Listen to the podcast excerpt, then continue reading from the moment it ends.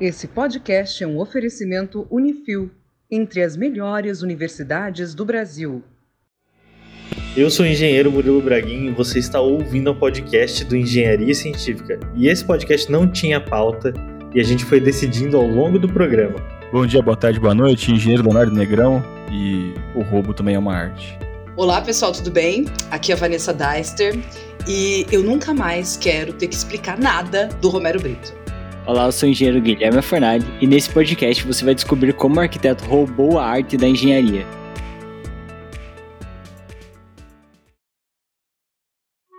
Ouvintes, no podcast de hoje a gente iria falar sobre submarinos, só que a gente mudou o tema na hora. A gente foi mais profundo.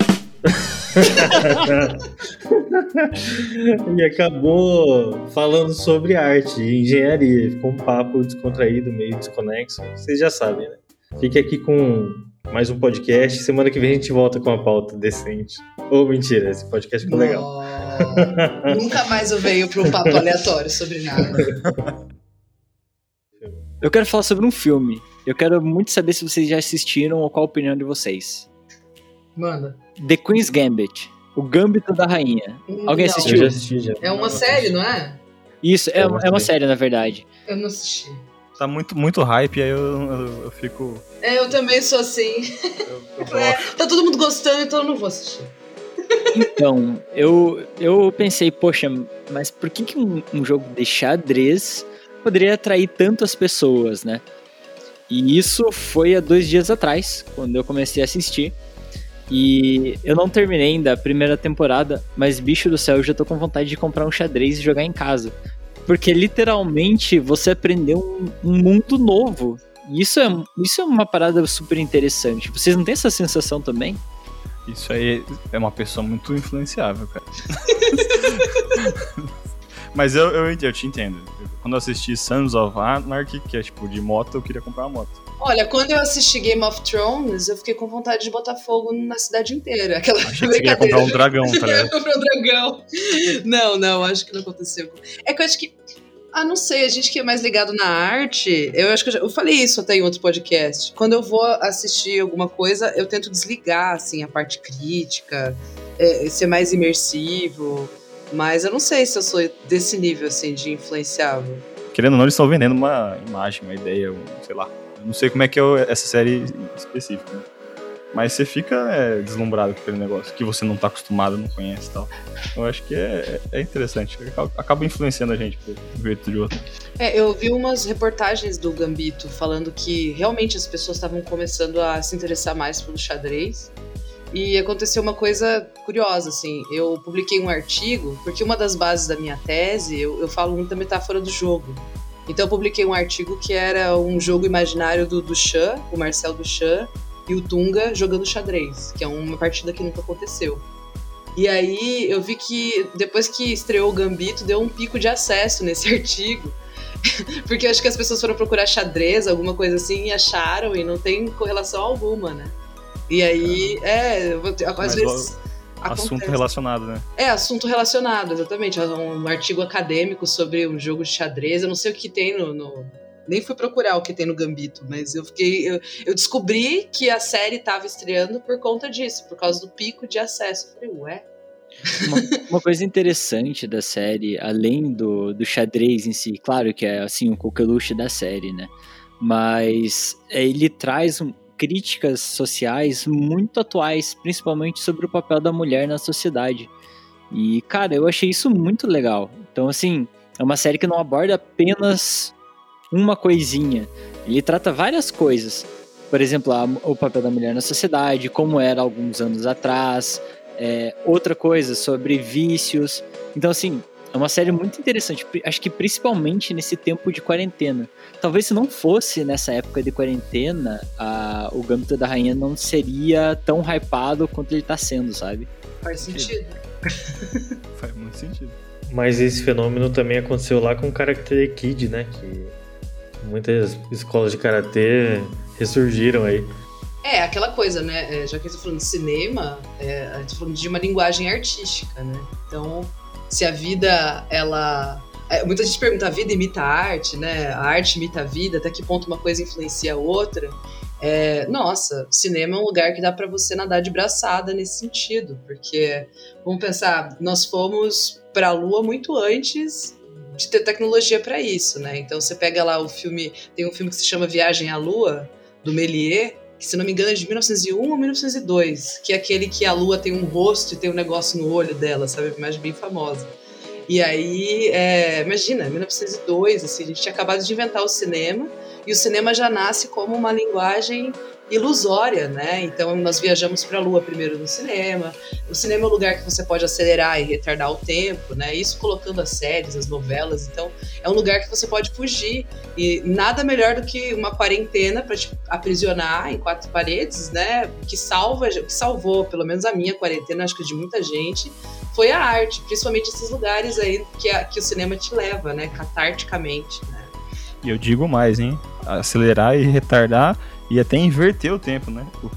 Exatamente, é, inverter, enfim, criar uma ruptura no tempo e espaço, né? Nossa, Vanessa, você falando desse jeito me lembrou de um filme que eu gosto muito particularmente, que se, que se chama Jogos do Apocalipse. Nossa, não conheço. que legal o tema, o título. É terror?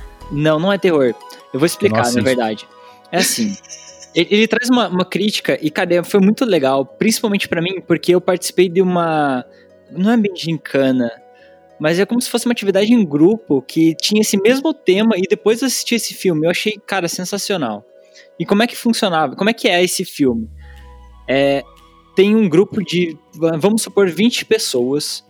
Cada pessoa tem uma profissão, é, então cada pessoa tem uma característica própria profissional. E o mundo ele tá entrando em colapso, tá caindo bombas atômicas em todas as partes do mundo e você tem um bunker que você consegue entrar e você vai ficar vivo, mesmo tendo essa, essas explosões nucleares e tudo mais. E só que você precisa escolher quem que vai entrar nesse bunker. Então você vai ter pessoas, por exemplo, um florista, um cara que cuida de vinhos, é, tem um engenheiro, tem um professor, tem um cantor de ópera, tem um monte de gente. E aí, qual que é o seu critério para escolher a pessoa que deve entrar no bunker ou não e ficar do, lá durante um ano ou mais até passar toda a parte da radiação e poder recolonizar a Terra de novo? Nossa, a premissa é interessantíssima. Eu, assim, eu, eu, sei quem eu não colocaria, Murilo. Você não colocaria, por exemplo, um cantor. O que o cantor vai fazer? Então, aí que eu tá. Eu já pensei nisso é, é, a, é, na quarentena fizeram uma pesquisa, né? Até deve estar fácil para achar na internet. É do que você achou mais importante para a pandemia e todo mundo colocou a medicina, a vacina, mas ninguém lembra da coitada da arte, né? Que é o que salva a gente. Gente, a mas é arte, é ela, eu adoro a frase lá do, do Nietzsche, né? A arte existe para nós não morrermos de verdade.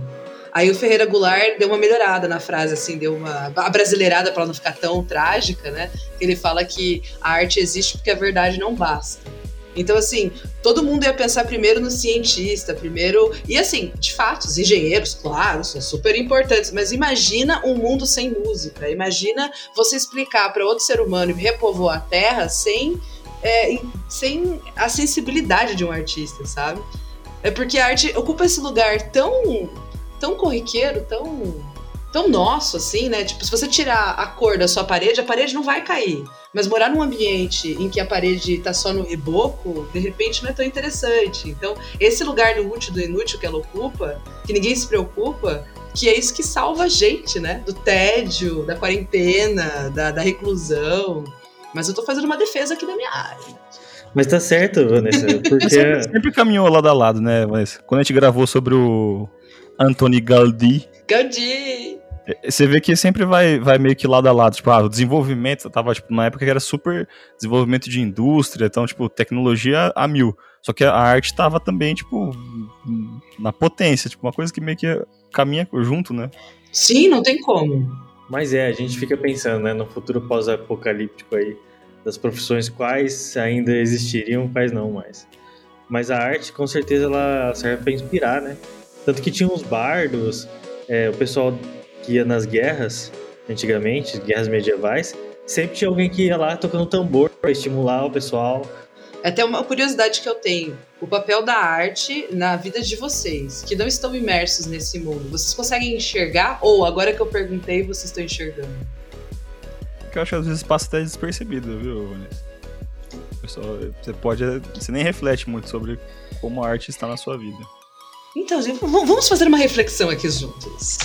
Vamos fazer uma, um dia do Murilo. Vamos lá, Murilo. Aco- Acorda, o que você Conta faz? aí, onde que tá a arte no seu dia? Vai, me conta. ah, Murilo, eu sou escritor de fantasia, não sou um artista também? com certeza, sem sombra de dúvida. Pensa aí, Da Vinci era um engenheiro e um artista, né? Eu acho Não, que mas só na hora que você coloca aquela musiquinha pra acordar ali, que você tá meio da vida, que tem que acordar, você já, já tá contemplando alguma coisa de arte já. Tá aí, Léo. O que, que é arte pra você? O que, que é arte pra mim? chamou na chincha. Isso? É igual amor, não tem várias definições. Né? Não, claro, eu acho, eu acho que arte é uma parada muito particular pra cada um. E eu fiquei curioso agora. O que, que é arte pra vocês? Ah, eu, quem sabe definir arte vai ser a Vanessa, né? Mas o Vanessa, a arte não é uma, não é algo orgânico que nasce em todas as culturas? Então, boa pergunta. Olha, a primeira aula que eu dou no ano, assim, de um curso introdutório para pessoas leigas, é, eu acho que a melhor definição que eu já encontrei na minha vida do que é arte era uma definição de um professor aposentado lá da Unicamp, o nome dele é Jorge Colli. Ele escreve um livrinho que eu aconselho todo mundo de conhecer esse livro, que se chama O que é Arte, da coleção Primeiros Passos, aqueles livrinhos. Sabe aquela coleção que tem de tudo? O que é engenharia, o que é arquitetura? Aí ele faz um que é arte. E nesse livro tem uma frase que ele fala assim que a arte é uma experiência estética.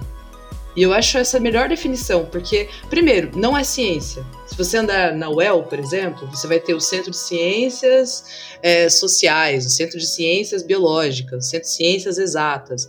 E a arte fica no Centro de Educação, Comunicação e Arte, porque a arte, inclusive, é uma das poucas instâncias do conhecimento que pode sacanear muito com a ciência, tirar um sarro da ciência, criar histórias ficcionais, acelerar, retardar o tempo, fazer o pessoal cair de um avião. O- imagina o Superman segurar a, a mulher lá caindo do prédio sem, sem ninguém se quebrar. Então a arte consegue fazer essas coisas que são cientificamente improváveis. E essa definição é bonita, né? Porque é uma experiência que se dá através dos sentidos, nós temos pelo menos cinco sentidos. Ela é uma experiência que está inscrita num contexto histórico, é uma experiência que depende do objeto, depende de quem vê o objeto e do contexto em que o objeto foi feito e o contexto em que você vê esse objeto. Então, eu acho essa uma definição bem completa, porque ela depende da percepção do outro e depende do que o que está ali, o que sobrou daquele objeto que foi preservado durante muitos séculos, muitas décadas. Então, a arte é uma experiência. É certo dizer que a arte é uma coisa relativa pra pessoa? Olha, É subjetivo? A arte é subjetivo, justamente, porque não é. Toda ciência ela tem uma objetividade. Eu, para estudar arte, eu me aproprio de alguns elementos das ciências humanas, ciências sociais, tanto que é muito interdisciplinar, né, a área de estudo da arte. Porque aí que tá, muita gente me pergunta, tá, mas como é que o crítico de arte vai lá e escreve uma coisa? Será que o artista pensou sobre aquilo? Né? Eu acho que é muito isso, né? Quando você Uhum. pergunta pro especialista, ah, ele nem escreve, nem- o artista nem pensou nisso, ele só tava lá e fez dois rabiscos, vocês estão viajando, eu já escutei muito isso. e, e, Calma que eu tenho, eu tenho uma pergunta que eu vou, eu vou- te chamar na. na xixa também. já é um assunto recorrente já nas últimas gravações. Vixe, tá, não, manda aí então. Romero Brito. Nossa. tá, então, vamos continuar falando de arte. Aquela... Cara, ó, o Romero Brito é um Arte excelente moderna. exemplo. Ele é um excelente. Ó, vamos, pegar assim. Existe um artista que se chama Pierre Mondrian. Você já- já deve ter visto alguma coisa do Mondrian, que ele faz um quadrado vermelho, um azul, um amarelo. E aí faz uns, umas linhas horizontais e verticais pretas. Já deve ter visto algum trabalho. Estou pesquisando nesse momento. Procura aí, Mondrian. Você vai olhar e você vai falar, ah.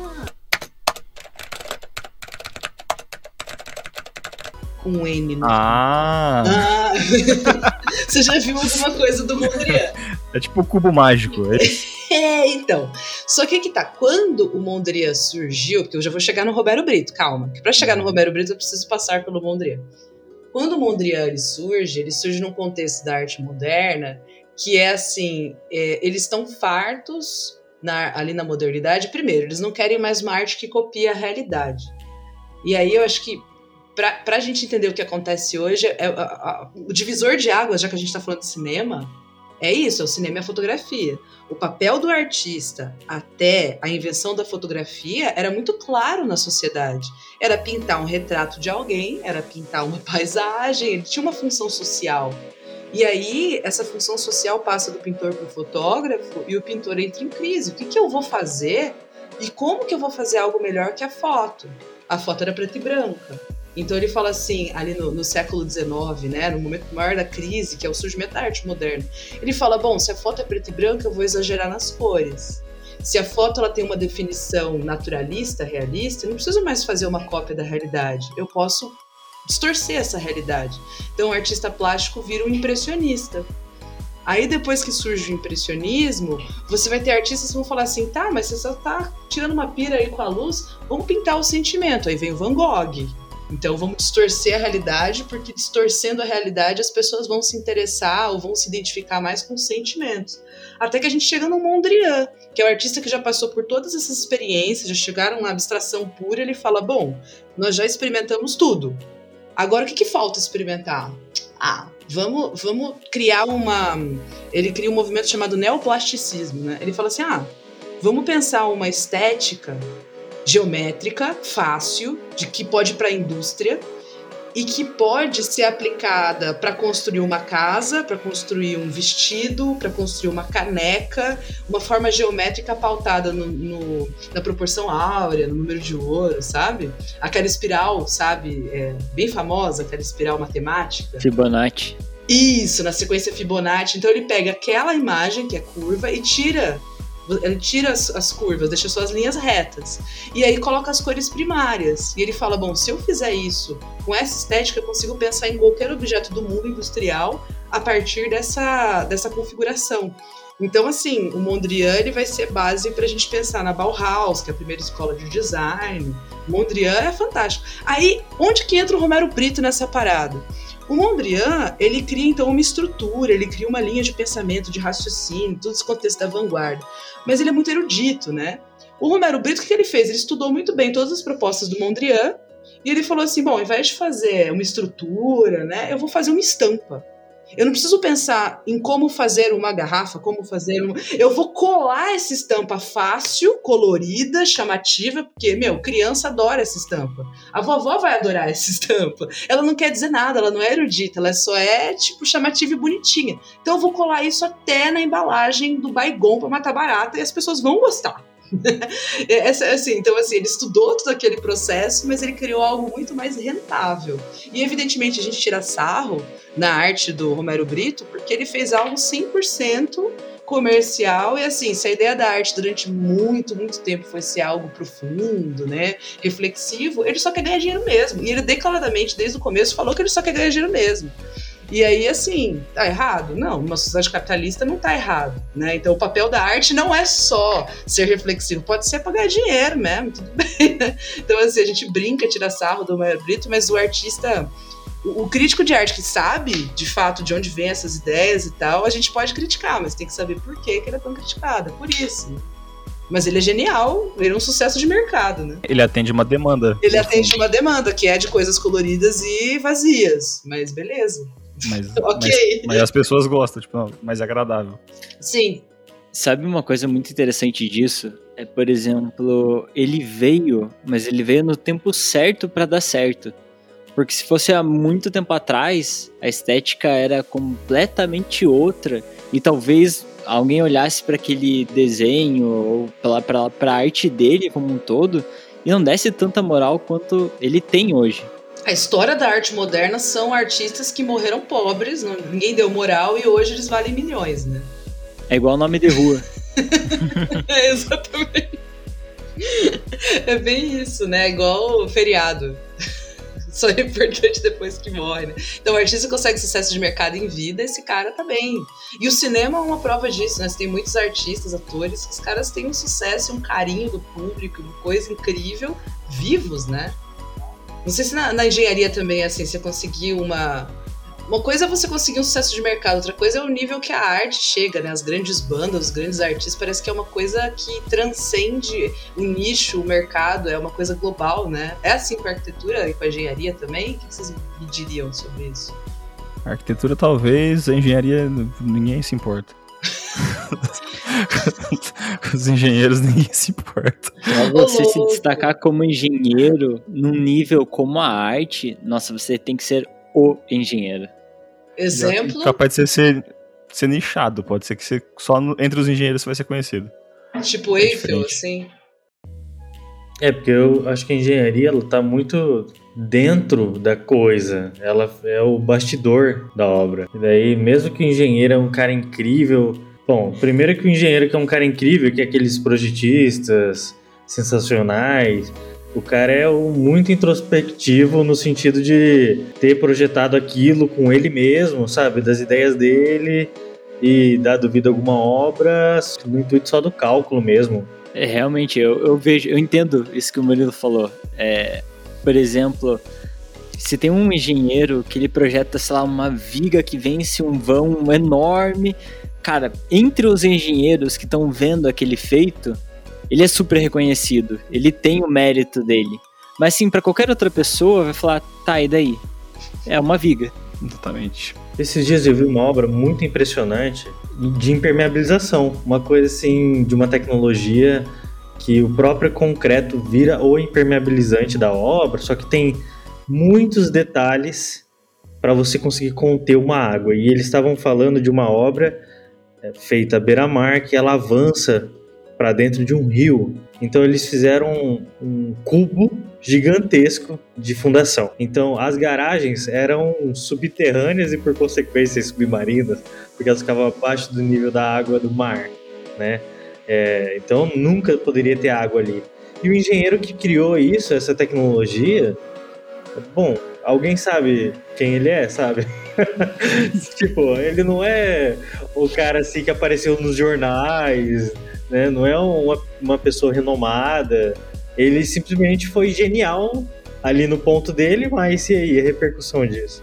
Então, a engenharia, pelo menos para mim, eu nunca tive uma referência dessa um cara que fosse muito genial, que fizesse sucesso, que fosse na TV falar e explicar o que ele fez, como ele resolveu.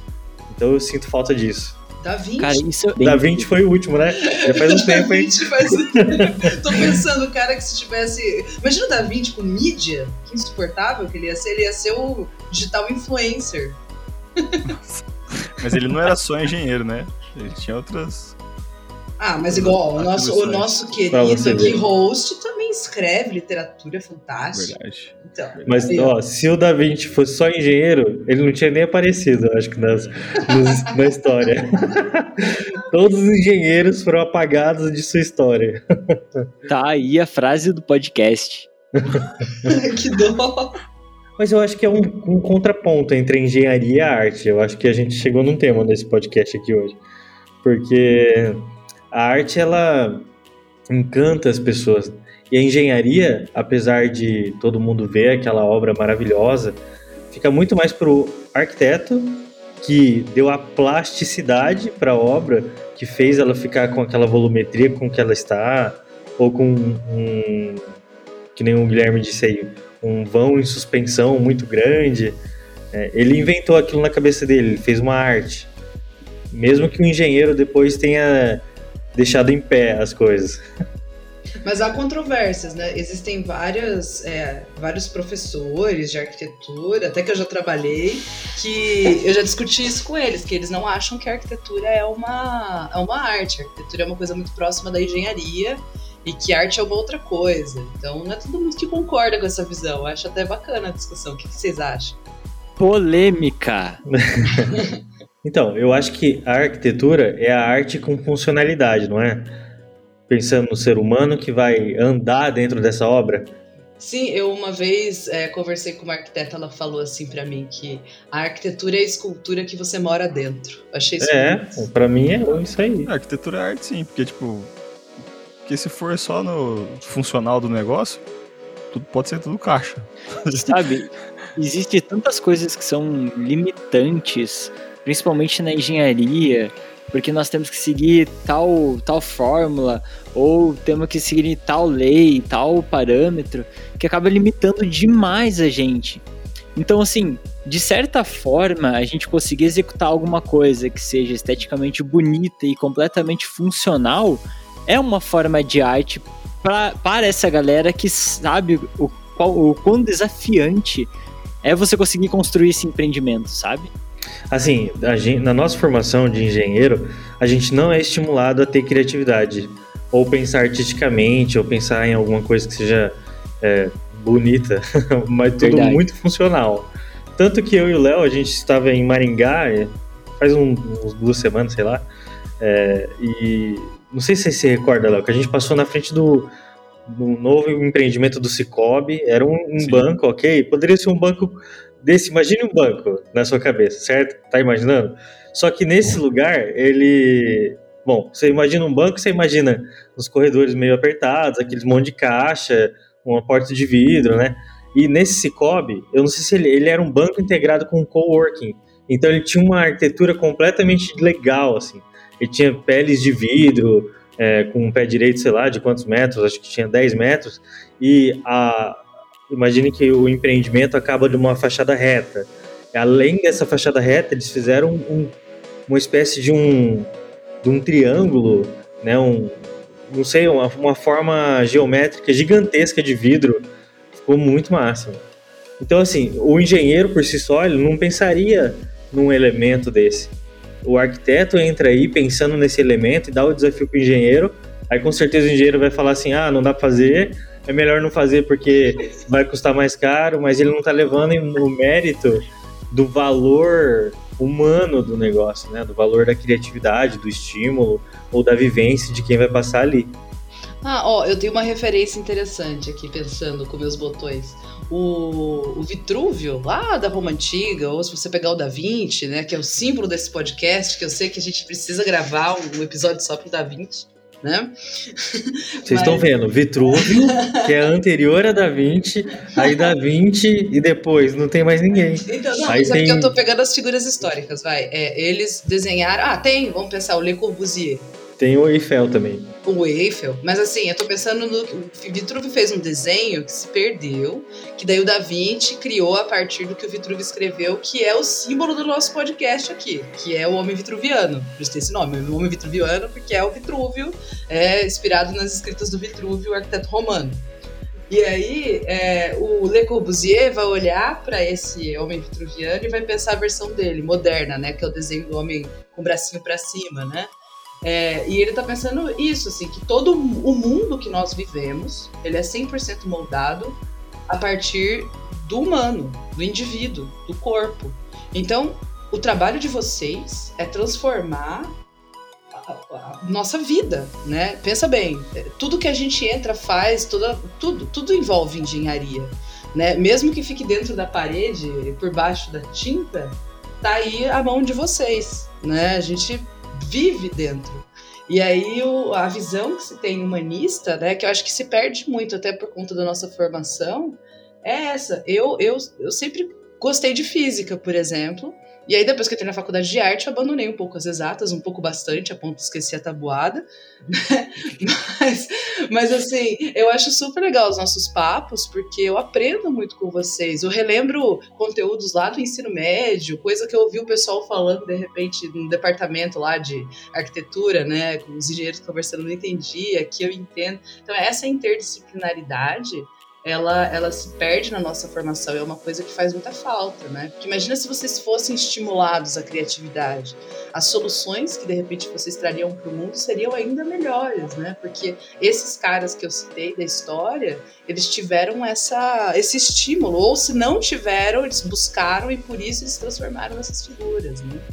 E para terminar a provocação aqui, é, tá na moda um estilo que se chama estilo industrial, que é justamente você deixar e trabalhar a parte mais rústica do edifício, né? A parede cinza, a parede de concreto Exatamente. queimado, né? Verdade. Você Tubulações externas, né? Isso, as tubulações para fora com as tomadas, porque é mais fácil, é mais funcional. Poxa, isso não seria é uma mais barato. valorização? Chegou nossa vez. A engenharia virou arte, gente.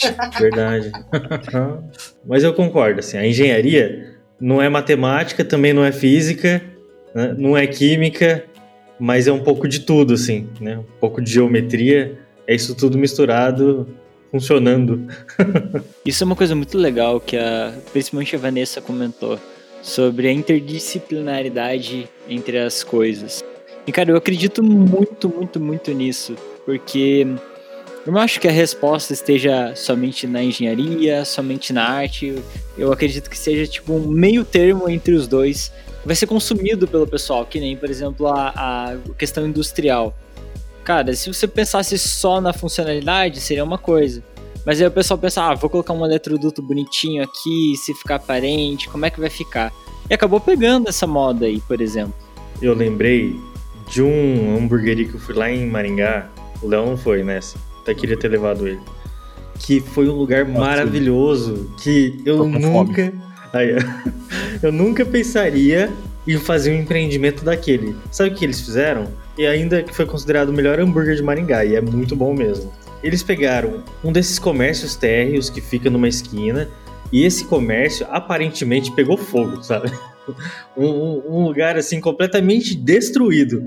Eh, Tinha ali as paredes apenas, um parte sem teto, parte com teto. O reboco tava mal acabado. Sabe aquele reboco que além de estar no reboco, também tem partes que foram removidas, destruídas na marretada e que ficou um- uma coisa meio estranha assim? E daí eles pegaram um trailerzinho de hambúrguer, colocaram dentro desse lugar e fizeram hamburgueria desse jeito. Aí colocaram os móveis, tipo as cadeiras todas metálicas, cadeira de colégio, cadeira de colégio destruída mesmo, sabe? Aquelas cadeiras que são jogadas fora, assim, abandonada.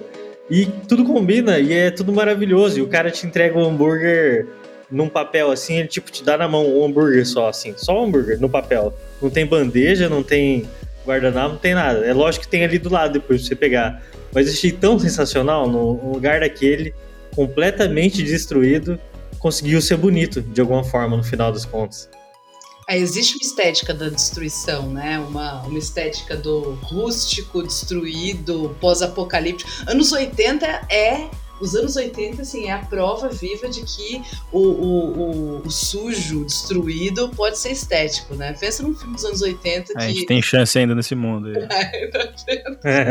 Você falou de hambúrguer e engenharia, eu lembrei desse projeto aqui. é, que é um projeto de uma hamburgueria que tem uma espécie de escorregador de hambúrguer. E aí o hambúrguer ele passa por essa, essa estrutura aí para chegar na pessoa. Tem um, um- todo um lance aí de engenharia envolvida. Procurem Smash It Maringá, vocês vão encontrar. Mas a questão é o seguinte: se o engenheiro fizer o negócio rústico porque é mais barato, os caras vão falar que ele é quadrado. Mas se vir um, um arquiteto pegar e fazer a mesma coisa, só que falando, ó, eu fiz de propósito isso aqui. Super refinado. Aí, aí ele vai ser um cara artista. Ah, também não é Essa- assim, é um essa caraca. que é a questão. Entendeu? Esse é o ponto. Eu já acho que tudo hoje em dia fica bonito com aquelas letrinhas de LED. Independente do fundo, bota a letrinha de LED, cara, fica maravilhoso. Ou luzes penduradas. Gente, a É. gente tem que começar a fazer umas oficinas de criatividade, né? Com o pessoal do Vai dizer que eu- podcast. ah, Que eu tô errado, Vanessa? Não, não é errado, não é errado. A gente só pode, a gente pode expandir mais os horizontes, né? Os rostos, as referências, ligado? Falando nisso, tem um, um artista que eu mostrei hoje na aula. Tava dando revisão pro vestibular da UEL. Aí eu Romero do- Brito? É, era o Romero Brito. É o Anish Kapoor. Peraí que eu vou mandar até pra vocês depois colocarem na- na, Eu não sei nem escrever esses nomes que a Eu Vanessa só fala. quero dizer que o podcast ficou muito mais refinado quando a Vanessa começou a falar os nomes em francês e tudo mais. Nossa, é. aí, viu, gente? Eu nem A única nem, referência que eu direito. tenho é hamburgueria. Que Aqui, fome. Ó, procurem isso. É, Enish Kapoor é o nome do artista e esse aqui é o nome da obra. Eu não sei pronunciar, gente. É Descension? Acho que é isso. Olha E- que louco que é essa obra. Vocês ouvintes, já sabem, né? Coloquem no Google as coisas que a gente tá falando. Ah, você vai deixar não. na descrição. Você vai Ajuda deixar a na gente aí. descrição, não. Não, vou deixar na descrição, vai, os nomezinhos, pra vocês procurarem. Vocês vão ver que essa obra é por engenharia. Ela é uma água que fica girando no chão e o desenho é justamente esse vórtice de água em cima de uma tinta que é muito escura, então parece que é um buraco oco, um buraco negro que ele faz dentro do museu. Certeza que o arquiteto ficou mais famoso que o engenheiro. Tem muita obra de arte contemporânea que não existiria sem a engenharia, gente. Interessante. Muita obra. É lindo de ver e é Legal. puramente visual. Afinal, eles precisam de uma parede pra pendurar, né? Isso é verdade. Exatamente. Tem também aquela dança dos tecidos do aqui no Brasil, para não falar que eu tô mostrando essa coisa internacional, do Museu do Amanhã. Vocês já devem ter visto essa imagem nem sabiam que era do Brasil, viu? Eu vou colocar aqui, se chama Dança dos Tecidos, fica dentro do Museu do Amanhã, e o conceito é bem simples, é um monte de luz, né? É um monte de luz, não, desculpa. É, são várias. é, vários tipo jatos de vento, e aí tem uma luz, uma iluminação bonita, e esse tecido fica subindo e descendo e dançando no ar. E o Museu do Amanhã, ele é, gente, é um museu que ele não tem pintura, ele é todo touchscreen, ele é tudo tecnológico. E aí, uma das obras que mais me chamou a atenção no meio de tanto monitor, tanto LED, você vai gostar. Você já foi no Museu do Amanhã, Murilo? É é só LED. Não, minha irmã já foi lá. Então, olha, e é, é por engenharia. Você foi lá, não? Eu já. Não, eu só fui na Você obra. foi, Léo? Você foi na obra? E o que, que vocês acham daquela obra? Eu acho aquilo tão legal. A obra ela é o- um desafio para a engenharia. Por quê? Conta aí. Formas de madeiras a gente conhece como sempre quadrado, é, ângulos retos e tudo mais. Ali foi usado formas é, curvas, importadas e tudo mais. Então tudo desafio assim para execução, tudo muito muito complexo. Você sabe o que aquilo é ferro? O que, que é aquela parte que parece uma boca, assim, que tá, tipo, frente? Aquela estrutura metálica. se- É uma estrutura engano- metálica. Se não me engano, é estrutura metálica. Ele tem, ele tem uns objetivos lá de parecer tipo, um navio, um negócio assim, né? Uma coisa assim do tipo. É muito, muito bonito aquele lá. Nossa, é lindo o Museu da Manhã. Ali era uma área que era bem degradada do Rio de Janeiro e que passou a ficar bem, bem melhor visitada e melhor vista depois das reformas todas que eles fizeram com o Museu do Amanhã. Aí, Depois que roubaram a- as vigas da perimetral. Como é que é? Conta essa Que é história. isso? Eu, trabalhei, eu morei no Rio e trabalhei no Rio na época que, que estava nas obras da, da, da Olimpíadas, né? Ah, Então, ali naquela região ali, tinha um. Vou pensar aqui, tipo um viaduto aham. passava, que passava por cima, que era conhecido como uma perimetral. Nossa, tinha um liga- viaduto ali onde é um calçadão bonito. Sim, sabe o, o, o painel do Cobra? É, sabe que é o maior grafite do mundo? Ganhou Sim. até o Guinness, tudo. Maravilhoso. Aquele lá eu já Uhum. vi já. Cobra é legal. né? Cobra é espetacular. Obra com K, gente. Isso. Cobra é Cobra incrível. gente. Todo mundo K. conhece o Cobra. Não, todo mundo. conhe- Não, cobra é muito fera, cara. Então, ali, ali naquela parte ali, é, era, uma, era uma avenida que passa, tinha embaixo, né? E em cima tinha um viaduto que, que ligava uns trechos lá do, do rio. E era assim, um viaduto gigantesco. Então, tipo, embaixo era num lugar feio, escuro, sombrio. E em cima tinha um viaduto feião. E implodiram todo esse viaduto para poder abrir ali a- aquela parte ali dos galpões tudo mais. Os galpões são, são conservados ainda da, da épocas anti- antigas, né? Mas o, essa parte aí eles, eles reformularam. Só que tinha vigas metálicas nessa perimetral, nesse viaduto.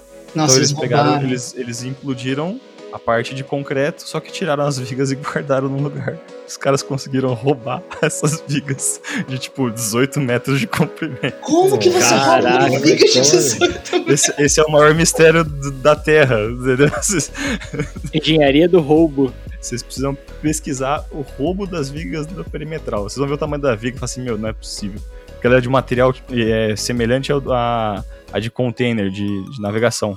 Que ali a, Uhum. re- a região é do lado do mar, né? Uhum. Então tem que ser um material resistente à corrosão e tudo mais, coisa assim. E simplesmente sumiu, tipo, sei lá quantas vigas do negócio. Dizem que cortaram e levaram. Gente, Vanessa, roubar também é uma arte? ah, daqui a pouco tá perguntando se futebol é arte, eu vou embora. Né?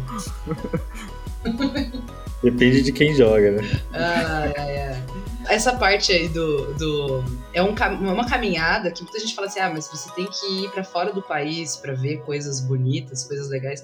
Gente, ali no centro, você sai do Aqua Rio, que é um lugar que só a visita, nossa, é incrível o Aqua Rio. E aí você consegue andar é, do Aqua Rio até o Museu da Manhã por essa por essa espécie de calçadão, né? Que, e ver todo o mural do Cobra. E aí do Museu do Amanhã você consegue ir a pé até o Museu de Arte O Mar, né? Que é um, outro museu que, é, tem muito trabalho de arte contemporânea. Então, assim, você consegue fazer uma caminhada muito legal ali naquela região. E, meu, você tá no Brasil, você consegue ver muita coisa diferente. Ou no centro do Rio, que você pega toda a parte histórica e pode terminar lá no Museu de Arte Moderna, né? Então, assim, muita gente fala ah, Rio de Janeiro é só, sei lá, favela, que é o que aparece na TV, às vezes a gente tem essa sensação, né? E tiroteio e não sei o que. Não, gente, dá para você andar, dá pra... é um lugar legal de turistar e não é só pra ir pra praia, não, nem pro Rock in Rio, tem mais coisa pra fazer lá. Eu fazendo a maior moral com os cariocas, gente, eu quero seguidores cariocas agora. Qual é, neguinho? Tá, tá, tá brilhando muito, hein? Ah, minha família é carioca, tem um, um pezinho lá. Um pezinho. Eu, eu gosto de carioca. Depois que eu morei lá, eles conquistaram o meu coração. Ah, eles falam de um jeito que é único. Tipo, o paulista, ele fala. Ele, ele é mais. Eu não sei, o carioca é uma coisa assim. Ô, oh, meu irmão! Sabe? Tipo, vem cá! Eles são, tipo, super tipo, seus amigos sem nunca ter te visto, assim. Eu acho isso muito legal.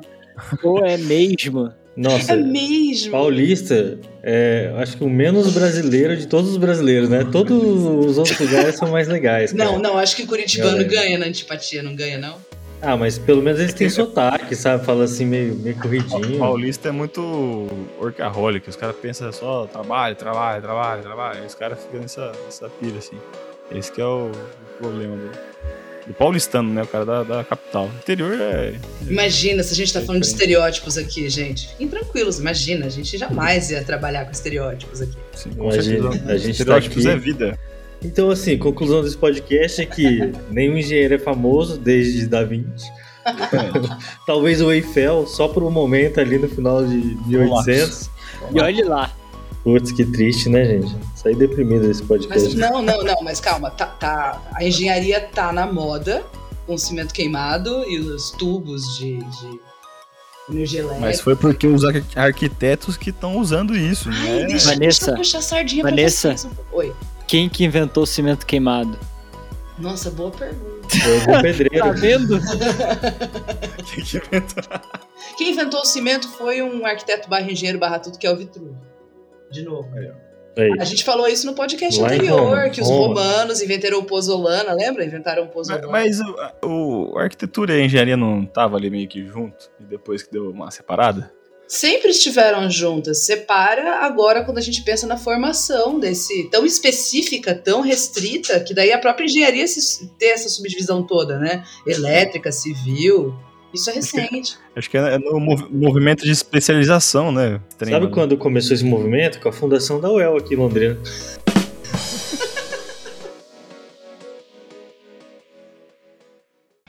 A gente está aqui no Engenharia Científica de portas abertas para todo mundo que quiser falar com a gente, para todos os empresários que estão ouvindo. Se quiser entrar em contato com a gente agora, manda mensagem no nosso Instagram, no nosso WhatsApp, vai no nosso site, tem lá os nossos contatos. Fala com a gente, vamos mov- movimentar esse mercado de uma maneira diferente. Vamos transformar o jeito que a gente leva a informação que sai da sua empresa, ou da sua pesquisa, ou da sua universidade para as outras pessoas. E falar que você existe. falar que você está aí no mercado, que quer conquistar o seu espaço. Né? Exatamente. Aparecer, né? Aquela famosa frase, né? Quem não é visto não é lembrado. Eu vou trazer um livro de piadas no próximo. Ari Toledo. Não, tem piadas com arte, Vanessa. Nossa, não, ninguém vai entender nada. Tem que ser piadas.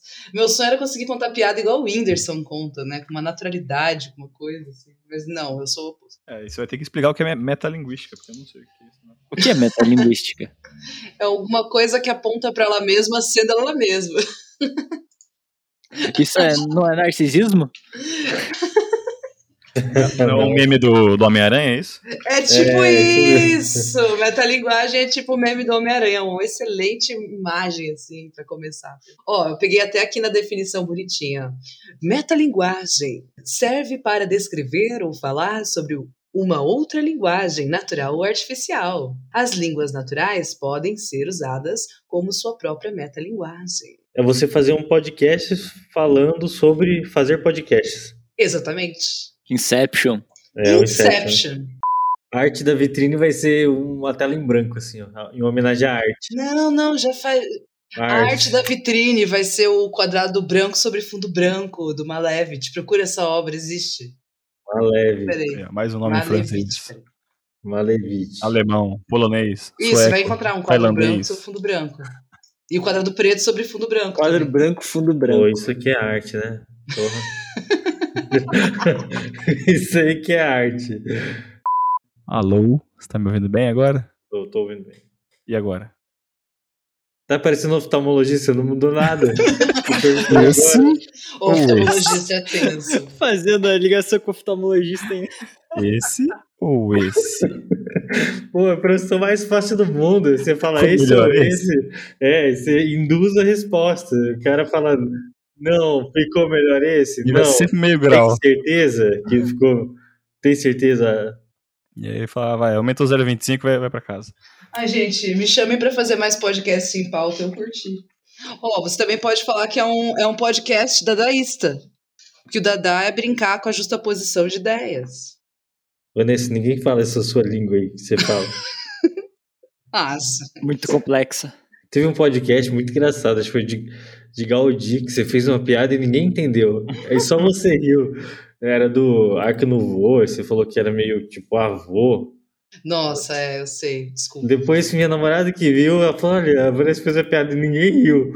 Eu falei, piada? Que piada? Essa aqui, ó. Caraca, nem tinha nem reparado. Agora você imagina dar aula num cursinho quando a turma tá lotada, você fazer uma piada e ninguém entender. É frustrante, é por isso que eu não conto muito piada em aula. E a vergonha alheia? Ah, a gente, a, gente, a gente joga fora a vergonha alheia e a dignidade quando vai dar no cursinho, né? Não existe isso. Nossa, mas ela reconheceu como uma piada, viu? Então até que foi engraçado. É, ela não riu não, mas... Ela falou, olha, Vanessa riu sozinha aqui. Aí eu falei, do quê? Ela explicou pra mim. Rolou uma piada. compaixão, na verdade. Foi isso. Nossa. Ó, não, não, mas eu já É gosto da sua foi irmã. isso- Foi Ela- isso mesmo. Peraí, eu vou até procurar. Tem um meme disso, gente.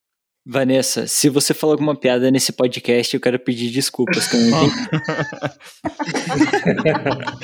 Eu acho que eu não não. Pô, gente, eu nunca mais vou contar piada, vou ficar traumatizada. It ends here.